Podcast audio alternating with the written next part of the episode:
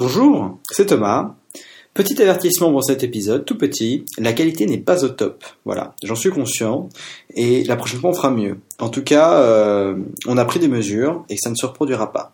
Je remercie votre auditeur, je vous souhaite un bon épisode et puis à la prochaine. Et C'est parti, nous sommes live. Super. Bonjour Sébastien, Salut bienvenue dans un nouvel épisode donc euh, du Café Craft et c'est donc la deuxième fois euh, que nous nous retrouvons. Ouais. ouais. Euh, cependant, peut-être que tout le monde n'a pas écouté le précédent épisode, donc est-ce que tu pourrais te représenter, Ouais. redire d'où tu viens, et, euh, et puis après on va présenter le sujet. Super. Euh, moi, je suis un, donc je suis Sébastien Rocacera. Je, je me définirais comme quelqu'un, comme un codeur, un programmeur. Et j'ai fait, donc d'où je viens, j'ai fait plein de choses différentes dans le code. Donc j'ai fait, j'ai commencé par la cartographie, donc un logiciel de cartographie. J'ai fait aussi des jeux vidéo. Et j'ai fait aussi des, de la visualisation de consommation énergétique, donc des sites web, bases de données, plein de choses, plein de choses différentes. Voilà. Super Et aujourd'hui, ah, aujourd'hui, je suis consultant, donc euh, consultant, donc j'ai fait encore plus de choses, encore plus différentes. Consultant, Euh, consultant, pareil, je code, je suis tech lead et euh, je peux être aussi coach agile. Euh, ok. voilà, plein de choses Ok. variées. Euh, donc aujourd'hui, euh, donc le titre de l'épisode, c'est les tests à tous les étages. Ouais. Est-ce que tu peux nous en dire un tout petit peu plus? Oui.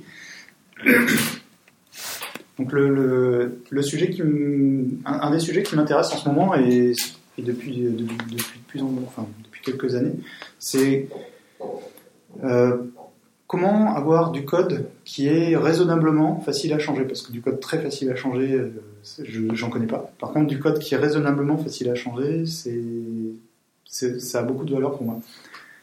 Donc euh, beaucoup d'ex- beaucoup d'expérimentation.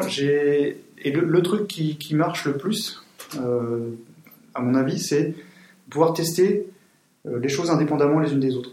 Et non seulement pouvoir tester, quand je dis pouvoir tester aussi derrière, c'est pouvoir réfléchir aux choses indépendamment les unes des autres. Et donc c'est pour ça, oui, à, tous les étages, euh, effectivement. Et dans un contexte où le, ce qui marche le mieux dans, dans, les projets que j'ai faits, c'est l'agilité. Donc euh, pouvoir, euh, pouvoir s'adapter au changement. Donc, Ken Beck, hein, en 97, 98, je sais plus, en Extreme Programming, Embrace Change. C'est, de mon expérience, c'est vraiment ce qui, ce qui donne le meilleur produit à la fin pour le, pour le moins cher. dans, dans- Pour référence, dans le, dans le précédent épisode avec Julien Jakubowski, on a parlé de qualité et de non-qualité. Euh, ce que tu as dit, c'était exactement la définition de, sa quali- de la qualité d'après lui. Euh, Ah, super. être rapide, être, euh, garder la vélocité dans le changement malgré les requirements, le changement de scope, etc. C'est une des manières de définir la qualité d'après lui. Ah, Donc là, on est exactement dans le sujet. En plus, c'est génial. Super. Et donc l'objectif, c'est d'avoir du software. Donc euh, la différence entre le software et le hardware, hein, c'est que le software, il est soft, il est mou. On peut le, changer. Le hardware, c'est beaucoup plus dur de changer du logiciel qui est euh, dans un circuit intégré, par exemple. Il faut sortir aussi, il faut faire intégrer, reflasher les proms, faire une mise à jour de firmware. C'est pas anodin. Du logiciel, ça doit être plus facile à changer. Sinon, euh, comment avoir du logiciel, du software qui reste soft? C'est le sujet que, que j'ai d'évoquer aujourd'hui. Mais du coup, ça s'anticipe, j'imagine. C'est pas quelque chose qui vient naturellement. C'est pas une qualité Oui. intrinsèque du software d'être mou et d'être facile à changer. Ben, C'est quelque chose qui se, qui se fait consciemment. C'est-à-dire qu'il faut, il faut appliquer un effort en permanence. Et ça s'anticipe, euh, oui, j'ai envie de dire oui. Moi, je- j'aime bien la méthode TDD.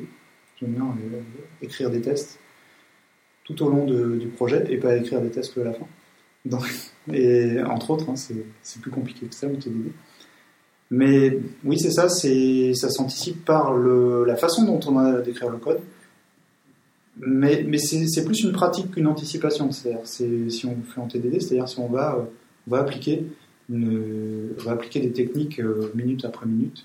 C'est pas de l'anticipation, c'est pas un plan qu'on va faire à l'avance. On va pas préétablir un plan très très compliqué. On va, par contre, on va, suivre un, un modus operandi. Quoi. On va suivre, on va suivre un peu une recette. Et plus, on va appliquer l'expérience qu'on a acquis au fil, au fil Donc la recette, dans ce que tu dis, c'est la méthodologie de notre TDD, de l'agilité. Ouais. Mais le plan, c'est pas le plan d'architecture en, en Alors, comme ça, quoi. Donc il y a deux choses. Ouais, effectivement, c'est donc c'est un des aspects, je pense, de- de- d'écrire des tests. Bon, et pourquoi pas en TDD justement Si quitte à écrire plein de tests, ben, on peut les écrire avant. C'est plus facile. Ouais, moi j'aime bien. Ouais, pour moi, ça me permet de réfléchir en fait. On en a peut-être parlé la dernière fois, euh, je, je sais plus exactement, mais ouais, c'est-à-dire que si j'écris l'intention avant, bah, je vais réfléchir à l'intention avant d'écrire le code, donc euh, c'est pas mal. C'est une bonne idée, je trouve, toujours de réfléchir à pourquoi j'écris le code plutôt que de. Voilà. Mais je vais pas réfléchir deux ans non plus, je vais réfléchir. Mais par contre, il me faut aussi une intention à plus long terme, effectivement. Et donc, il y a euh, un autre, une autre chose, c'est d'avoir un prérequis, un minimum d'architecture, euh, j'ai envie de dire un peu un MVP d'architecture, le minimum architecture viable. Je sais pas si on- ça existe, mais euh, le MVA, le minimum viable architecture, hein, c'est- c'est-à-dire c'est pas une architecture compliquée, il n'y a pas grand-chose, il n'y a pas beaucoup de choses, mais ça va garantir derrière qu'on peut tester. Donc justement, le sujet d'aujourd'hui, tester à tous les étages. Et je donne un exemple peut-être pour dire des Ouais. exemples d'étages. Ouais, voilà, Euh, exactement. C'est quoi les étages? Ça peut être un Ouais. étage? Bah, je donne un- moi quelque chose qui me plaît vachement pour, pour expliquer ça, c'est un- une API HTTP qui se repose sur une base de données. Quel que soit le produit, ça peut correspondre à plein de produits, ça, en fait, plein, de, plein de projets. Il y a beaucoup de projets qui ressemblent à ça. Donc il va y avoir trois étages pour moi. Il il va y avoir le, le- le- la couche API HTTP, c'est un des étages. Il va y avoir le- les règles métiers, c'est-à-dire derrière, qu'est-ce qui se passe euh, Est-ce que, euh, euh, par exemple, si je parle d'un employé, est-ce qu'un employé a toujours un nom? Est-ce qu'il y a des règles métiers, des règles fortes, des contraintes? Donc à la fois validation et transformation de données, du coup. Non, alors c'est pas. euh, Je vais en parler un petit peu après, mais D'accord. vraiment là purement métier, on peut on peut se dire, mais un employé, c'est quoi euh, C'est quoi pour nous quand on en parle dans la boîte? Dans, si, on, si, on, si on fait un logiciel par exemple de, de paye ou des choses comme ça, on va avoir une notion d'employé. Et donc les gens quand, quand, quand ils parlent d'employé, quand ils parlent de paye, est-ce qu'ils parlent toujours euh, Est-ce qu'il y a toujours un nom prénom? Est-ce qu'il y a toujours euh, ou pas? Est-ce que parfois il n'y a pas Donc c'est les règles de domaine dans ce cas? Ouais, c'est ça, c'est le domaine, mais euh, exactement. Ouais, ouais, c'est un- Donc ça, c'est une autre, c'est un autre niveau. Et il y a encore un troisième niveau, c'est la base de données. Comment on, comment on sérialise tout ça? Comment on, comment ça, comment on persiste euh, ces choses-là? Comment on va persister les données? Donc ça, c'est trois étages, par exemple, c'est trois exemples d'étages. Bah, comment on va tester à tous les étages, c'est-à-dire comment on peut tester l'API HTTP alors que j'ai pas de base de données. Comment on peut tester la base de données sans démarrer le serveur HTTP Comment je peux tester le métier, le- la notion d'employé, sans ni démarrer la base de données, ni démarrer le serveur HTTP Donc je vais pouvoir vraiment séparer les étages. Et le fait de, alors quand quand je dis tester, en fait, c'est, moi j'aime bien ce mot, donc je l'emploie, mais ce que ça sous-entend aussi derrière, c'est que je vais pouvoir réfléchir à. Alors, on peut remplacer le mot tester par le mot réfléchir à. Et donc, quand je vais tester la couche HTTP, je vais pouvoir réfléchir à la couche HTTP. Quand je vais tester le métier, je vais pouvoir réfléchir au métier. Sans c'est-à-dire si je définis ce qu'est un employé, un employé, bah, euh, est-ce qu'il y a un âge minimum par exemple Je donne un truc un peu caricatural, mais est-ce qu'il y a un âge minimum euh, bah, J'ai bien envie de réfléchir ça, à ça sans me dire comment je vais faire mon select étoile ou comment je vais faire mon insert euh, into euh, Je je peux tenter, base de données. je peux tenter une reformulation. Ouais. En fait, une test, c'est une forme de spécification d'un comportement. Oui. Mhm. Et donc, si on veut pouvoir spécifier, en fait, spécifier, c'est modéliser. Ouais, ouais. Et donc, en fait, c'est ça que tu me dis. C'est-à-dire que tester, c'est euh, être capable de réfléchir sur, Oui. parce qu'on a modélisé, parce qu'on a réfléchi à notre système. C'est Oui. ça Oui, alors, Non, je vais trop loin. alors, c'est, alors moi je le comprends de ma façon, donc euh, pour moi ça peut, on peut le comprendre comme ça. ouais. Mais euh, co- comment je réfléchis? Moi je réfléchis en écrivant un test. D'accord. Et donc, euh, comment j'écris une spec? J'écris une spec en écrivant un test. Comment je modélise Euh, bah, Je modélise en écrivant un test. Donc, effectivement, on peut le comprendre comme ça. C'est comme ça que je réfléchis aussi. ouais. Et, euh, mais euh, donc, à ne pas comprendre comme je vais écrire un document euh, que je vais transmettre à, à des développeurs Oui. UML, MCD. ouais, et qui vont m'implémenter le, le document que j'ai Ouais, écrit. qui- Et, que- et derrière, quand ils auront fini d'implémenter, moi, je vais recéter. C'est pas ça que, du tout que j'ai en tête. Mais de la même manière qu'un test ne remplace pas un diagramme d'architecture, un diagramme d'architecture ne remplace pas des tests. Non, non. Ouais. Et enfin voilà, donc c'est vraiment cet exemple de trois étages là. Donc c'est et alors quand je disais tout à l'heure euh, MVA, hein, donc euh, Minimum Viable Architecture, j'ai rarement, euh, ça, ça peut suffire d'avoir que ces trois étages-là dans une architecture euh, logicielle. Alors, je parle que d'architecture logicielle, hein, c'est-à-dire que quand je dis architecture, euh, dans, dans, dans les, les, le- le- les dizaines de minutes qui, du podcast, ce sera euh, l'architecture logicielle. En gros, ça, ça peut être comment je vais ranger mes répertoires euh, pour dire, bah, tiens, je vais mettre le côté HTTP, je vais mettre là, le côté, euh, je vais les séparer. Comment je vais surtout aussi définir mes dépendances. Est-ce que le, le domaine peut, peut dépendre de l'HTTP Eh ben non. Moi, c'est vraiment quelque chose que je... Donc, est-ce que le, la base de données, est-ce que le domaine peut dépendre de la base de données Ben. Il faut qu'il y ait une certaine indépendance entre les étages. Alors, oui, en fait, surtout que les dépendances aillent dans le bon sens. C'est-à-dire? Alors, pour moi, le, le bon sens, enfin pour moi et pour plein de gens, hein, c'est-à-dire que c'est pas un truc que j'ai inventé, c'est un truc que j'ai appris à faire, c'est de dire euh, les... le domaine ne dépend de rien. Le domaine ne dépend jamais ni de la base de données. C'est-à-dire que je peux euh, définir mon domaine. Rappelle-moi l'ordre Ouais. des étages. Celui d'en bas, c'est lequel? Alors, on peut le voir comme, je préfère le voir comme euh, de gauche à droite, De gauche à droite, ok. si ça te va. Donc, on va dire de- à gauche, à- tout à gauche, il y a l'utilisateur. Ouais. qui va, à qui on va fournir des services. Donc euh, la partie de gauche de notre euh, logiciel, ce sera les services qu'on fournit. Au milieu, je mets le domaine, mais je- je re- j'y reviens juste après. Euh, et- il est entre guillemets au milieu, on va voir. Et donc le, les services qu'on fournit dépendent du domaine. Et à droite, je mets le, les services dont on a besoin, dont l'application a besoin. Donc c'est pas une hiérarchie en fait. Je dis ça pour dire que c'est pas une hiérarchie. Et, là, attention, c'est là que c'est un peu piégeux, c'est-à-dire cette représentation de gauche à droite.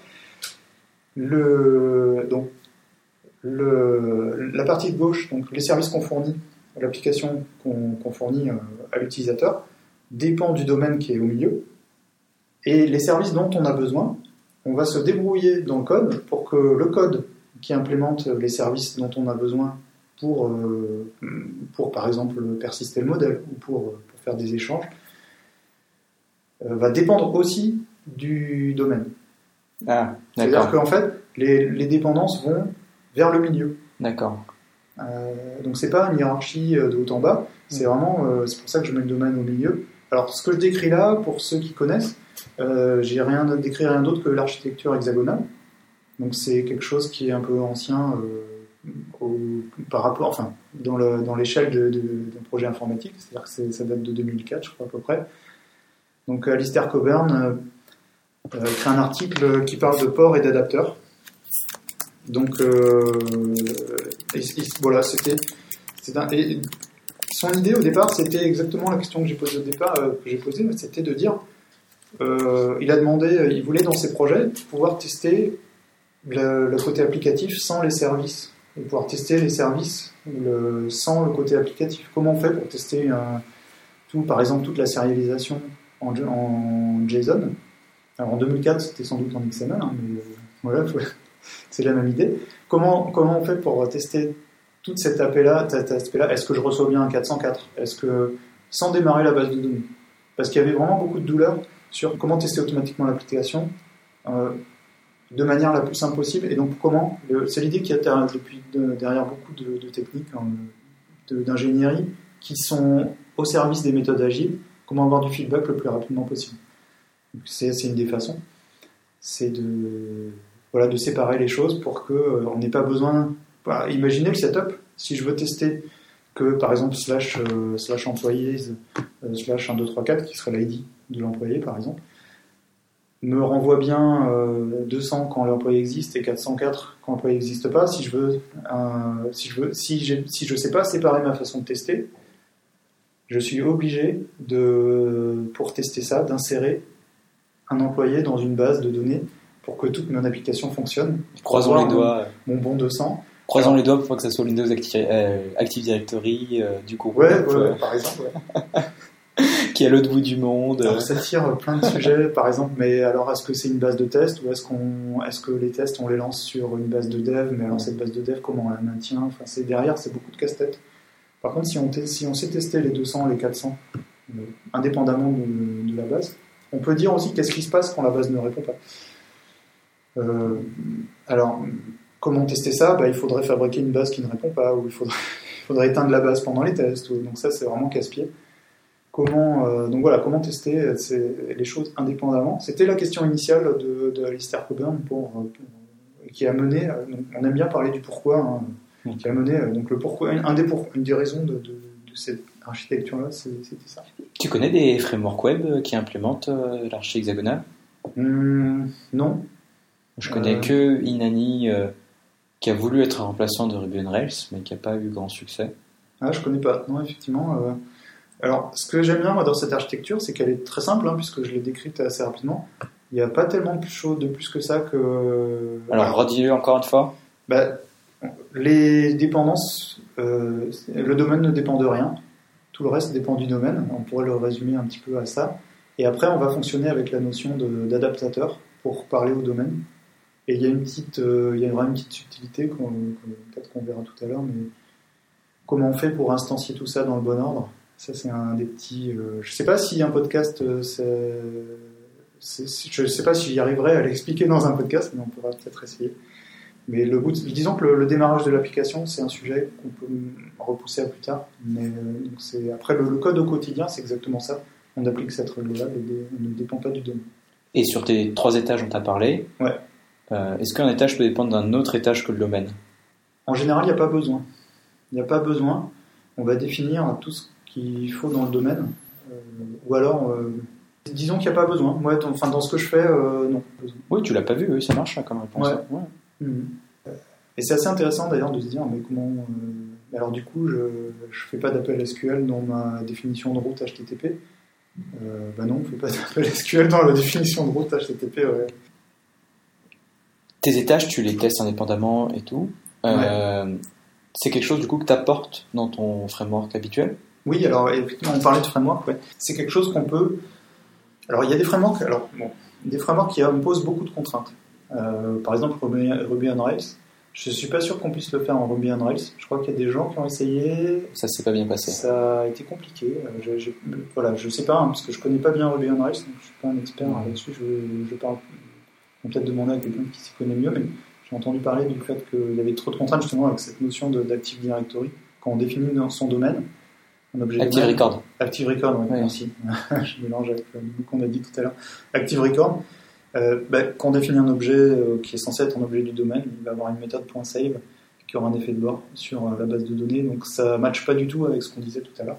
Oui, fondamentalement, j'ai l'impression de ce que tu me dis, on est obligé d'avoir un pattern data mapper plutôt qu'un pattern Active Record. Oui, il va y avoir. Alors, le pattern data, c'est ça qui est intéressant, moi je trouve, dans l'architecture hexagonale, c'est qu'on est hyper libre. Est-ce qu'on fait, euh, est-ce qu'on fait un data mapper ou autre chose? Il y aura une couche d'adaptation en fait. Il y aura une, couche d'adaptation entre le domaine et le et l'infrastructure qui va permettre de, de, persister.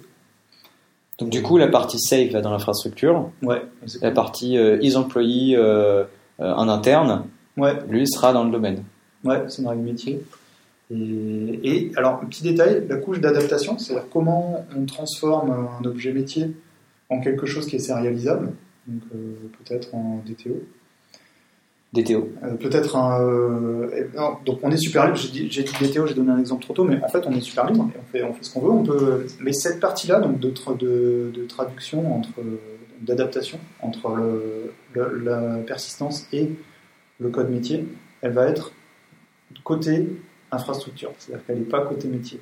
le métier n'a pas besoin de savoir comment, euh, est-ce que c'est du JSON, est-ce qu'on va faire du MongoDB, donc est-ce qu'on va sérialiser en JSON ou pas. Ça, c'est pas du tout une question métier en fait.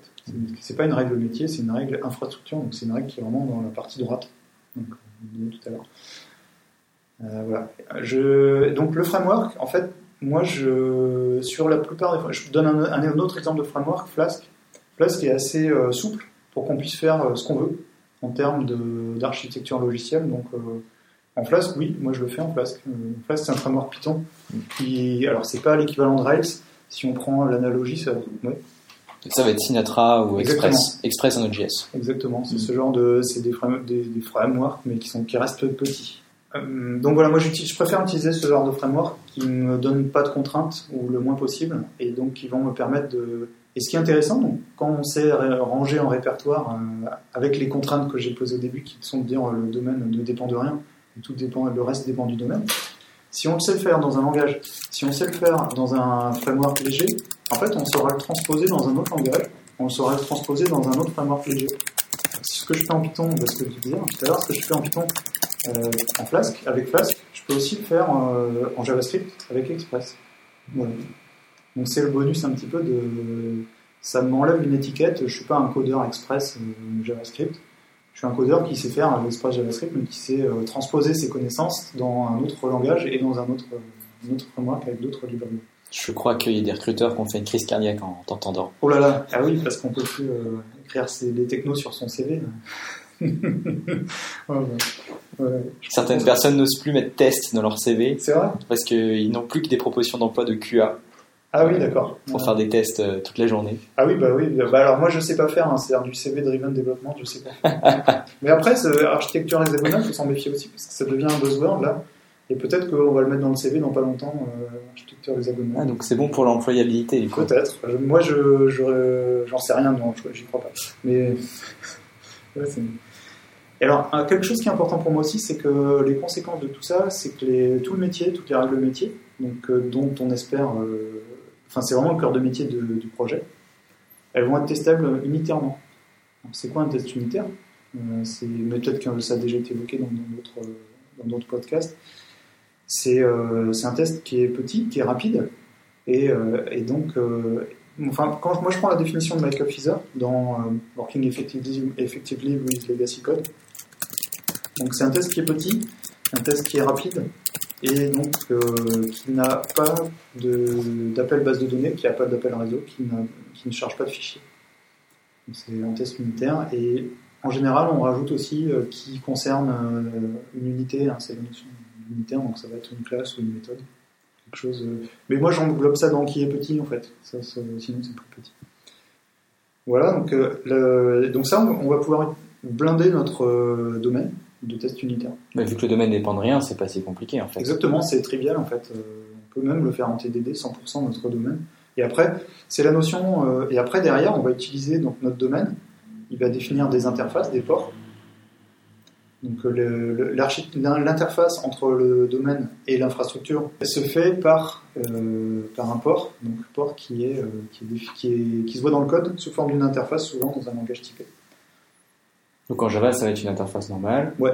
Et du coup, en Python ou en Node, tu fais comment Alors Python, on a le choix, c'est des langages dynamiques. On peut ne pas les expliciter. Par contre, euh, moi j'aime bien le faire quand même parce que ça m'aide à faire de l'interface ségrégation, c'est-à-dire de, de- de- d'expliciter l'interface et de garantir qu'elle soit petite. D'avoir, de garantir que quand je définis une interface, elle est petite. Et après, euh, par exemple, dans l'implémentation de l'interface, il peut y avoir d'autres méthodes, mais ça se voit que, euh, en fait, on- en- si j'implémente, euh, si je fais vraiment une classe hein, qui a vocation d'interface, comment ça se fait d'ailleurs une classe euh, qui a vocation d'interface dans un langage qui n'a pas la notion d'interface? Il y a une technique très simple, c'est de faire une méthode d'une ligne qui raise une erreur, donc qui se trouve une exception, voilà, en fonction. Et t'es obligé de la surcharger. Voilà, donc euh, si on la surcharge pas, ça va péter. c'est pas mal. Alors si on a des tests, ça pètera dans un test. Si on n'a pas de test, ça pètera au runtime. Et ça veut dire aussi qu'on peut faire des tests unitaires sur, euh, donc si on veut.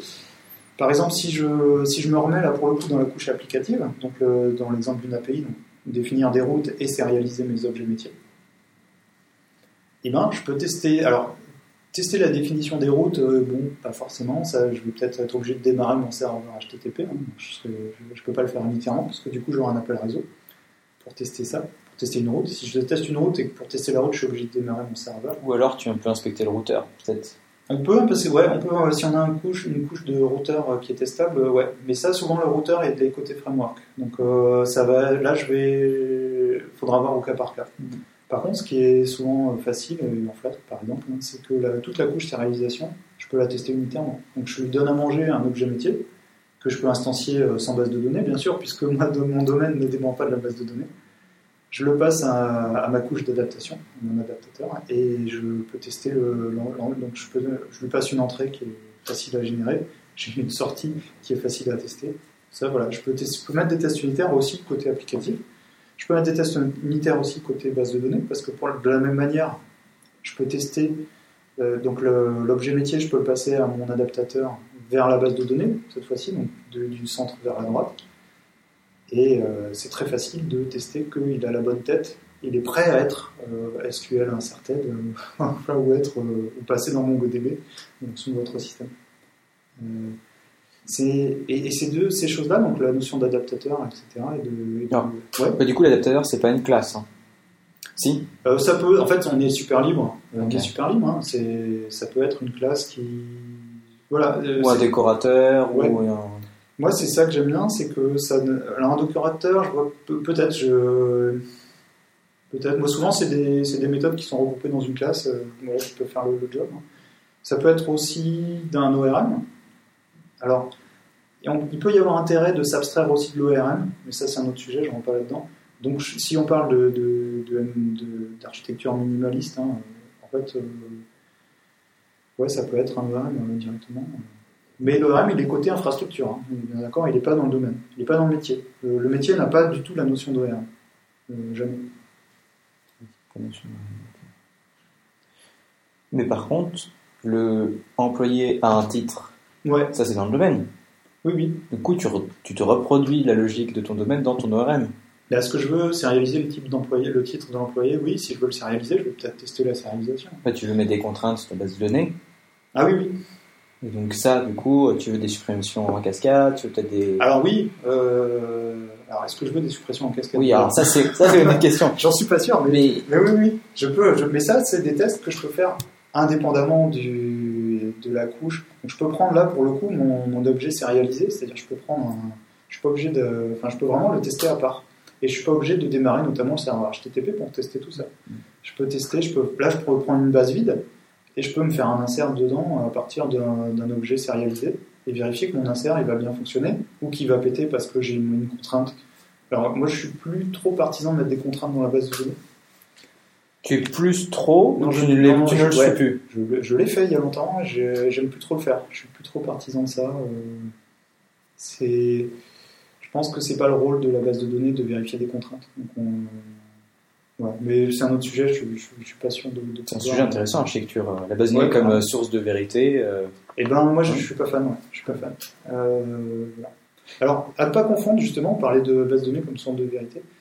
Donc là, euh, donc on parle de- de- d'architecture comme ça. Ça fait l'architecture hexagonale est parfois utilisée pour le pour, pour, pour, pour faire du domain driven design, enfin du DDD.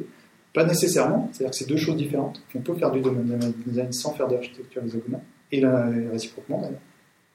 Mais c'est souvent utilisé ensemble. Et donc à ne pas confondre, euh, parce que j'ai vu ça sur un projet il n'y a pas longtemps, avec le, le MDA, donc qui est le Model Driven Architecture. Et là, pour le coup, c'est ce que tu disais, c'est-à-dire c'est la base de données qui est source de vérité.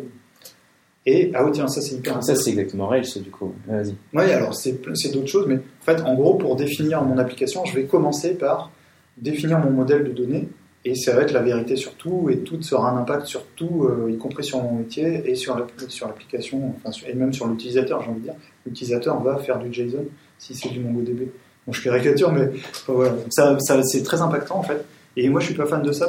Donc, ne, pas confondre domain driven, euh, driven design et model driven architecture. Ça n'a rien à voir. En fait, c'est donc ouais. Et alors, pourquoi j'aime pas que la base de données donne des contraintes?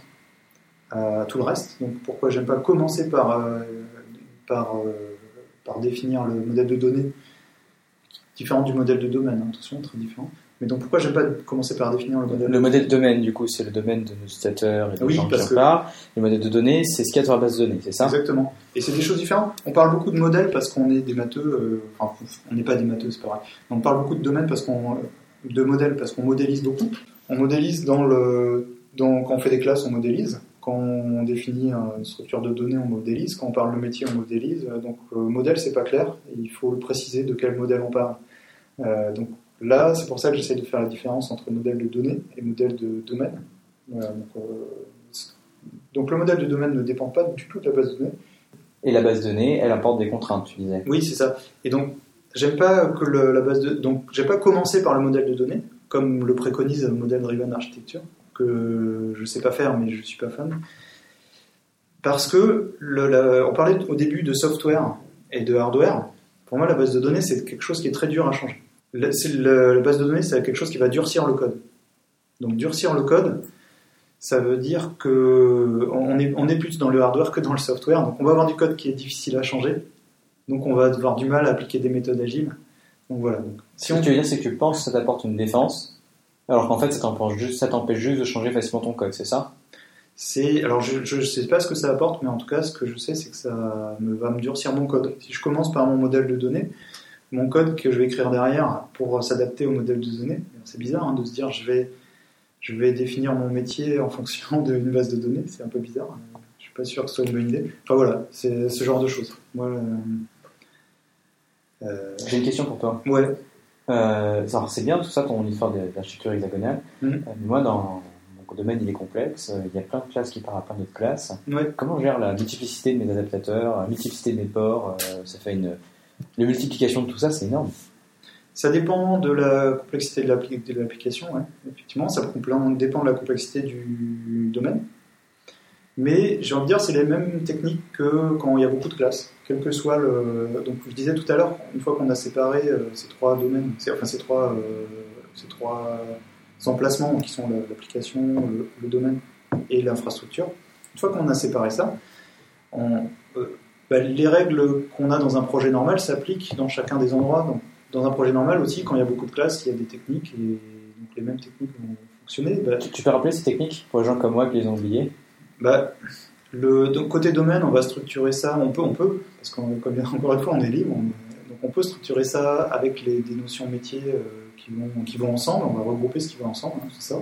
On regroupe ce qui va ensemble. Par package, par module, par dossier euh, Ouais, par dossier, par, on peut commencer par dossier, hein, ça peut suffire. Hein. Alors si, dans certains langages, on a l'association euh, module et dossier, ou, voilà, ou package et dossier, mais c'est, oui, cette, cette idée-là, et voilà. La différence, c'est qu'on va les, elles, sont déjà séparées en trois.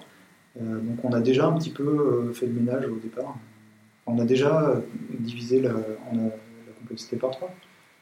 Parce qu'à chaque fois, on, on réfléchit qu'à un seul, qu'à une seule contrainte à la fois. Peut-être même plus, parce que tu peux avoir plusieurs adapteurs et plusieurs ports pour un morceau de ton modèle. Hmm. Du coup, ouais, ouais, alors souvent, un port, c'est, un port, c'est une classe. Enfin, dans le dans, ce que j'ai vu habituellement, dans ce que j'ai fait, un port c'est une classe, un port égale une classe. Il y a la notion de use case aussi, euh, que je suis en train d'essayer d'expérimenter, mais là-dessus je. C'est quoi un use case dans ce cas Use case, ben, ça peut être, euh, par exemple, je. je une modification qu'on pourrait faire, un employé change d'adresse. Ça peut être un use case. Je peux changer l'adresse d'un employé. Et ça, du coup, c'est quoi? C'est un adapteur? Euh, au sens de l'application, au sens d'une story, supposons que moi je suis quelqu'un qui utilise le logiciel de paye et que j'ai besoin de changer l'adresse de l'employé parce qu'il va déménager. Donc peut-être cette notion de déménagement d'ailleurs, elle va apparaître, je ne sais pas, parce que quand on déménage c'est peut-être différent de quand... Euh, non, si je suis la poste, je dois faire passer euh, les courriers sur les deux adresses sont valides pour un certain temps. Par, exemple, Donc un déménagement, c'est un vrai objet. Alors, ça, alors, ça, ce que je veux dire, c'est on parlait de use case tout à l'heure. Ouais. Et donc, le, ça peut être ça un use case. donc, du coup, qu'est-ce que ça tire euh, Mais là, encore une fois, je suis en train d'expérimenter là-dessus. Il euh, faudra peut-être demander à quelqu'un qui, qui, est un peu plus avancé sur ce sujet. Notion de use case. Euh, Est-ce que tu as une application de référence, un truc vers lequel tu tournes pour t'inspirer du code sur ça? Oui. alors, il y a, y a, déjà, il y a des, bah, l'article original de, de Lister Coburn il y a aussi des choses qui, touchent à ça. Euh, alors, on parle d'architecture hexagonale, pour moi c'est une architecture testable, hein. c'est pour ça qu'on parlait tout à l'heure de testable à tous les étages. C'est vraiment c'est ça que j'y vois plus. Donc architecture hexagonale, donc l'article original. Il y a un truc qui touche et qui est un peu, euh, qui est un peu dans l'actualité, c'est la clean architecture, parce que euh, je crois qu'Uncle Bob a sorti son bouquin la semaine dernière ou à peu près. Et donc ça touche un peu, mais c'est un peu plus, euh, c'est un peu, il y a plus de choses. Je parlais tout à l'heure d'une architecture minimale. La clean architecture, c'est un peu plus compliqué que, enfin, il y a plus d'éléments, mais c'est qui, qui, ont tous un intérêt. Hein, donc ça, plutôt des bouquins que des architectures. Sinon, il y a, j'ai juste une application. Est-ce que tu, toi, tu vois une application open source que je peux aller voir pour m'inspirer? Non. Alors, je t'ai dit Amani comme euh, comme framework web. Ouais. C'est un tout petit truc, hein, mais bon, au moins ça donne un endroit où regarder. Si tu n'en as pas, c'est pas grave. Il y a un exemple de. Il y, a, eu un événement, il y a eu un meet-up euh, il y a, au mois de juin, je crois, avec euh, justement Alistair Coburn qui est venu, et euh, avec Thomas Pierrin, je crois, Thomas Pierrin, qui a fait un live coding avec Alistair Coburn. Ah. Donc c'est un repository qui est public. On pourra mettre un lien. Il y a un exemple de justement comment minimaliste de comment on arrive à cette forme-là en très peu de temps. Super, je mets ça dans la référence du podcast, du coup, dans les notes. Cool, ouais. bah, du coup, c'est bon, là, on est au bout. Super. Euh, est-ce que tu as, du coup, est-ce que tu as quelque chose à ajouter en conclusion euh, pour encourager les gens, peut-être, je sais pas? Hmm. Ouais, euh, il y a une phrase que j'aime bien, c'est testing all the time. C'est-à-dire que ouais, je vous encourage à.